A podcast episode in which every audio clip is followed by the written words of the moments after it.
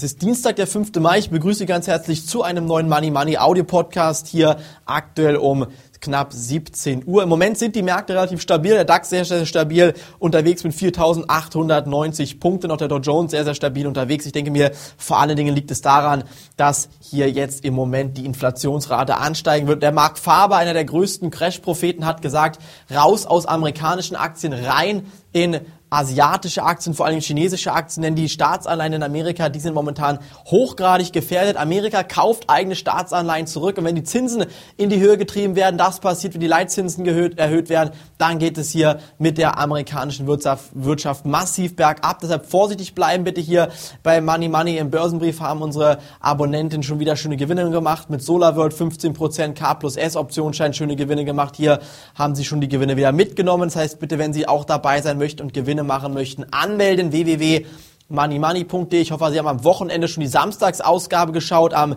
nächsten Samstag, Samstag kommt die nächste Sendung und am 16. Mai Bitte die 50. Sendung nicht verpassen von www.moneymoney.de. Gibt einige sehr, sehr schöne Überraschungen, die wir für, für Sie vorbereitet haben, aktuell schon für Sie vorbereitet. Deshalb bitte in jedem Fall am 16. Mai anmelden für die Sendung. Alles kostenlos für Sie am Samstag. Ich denke mir, momentan muss man vor allen Dingen auf einige Unternehmen schauen, zum Beispiel die Banken.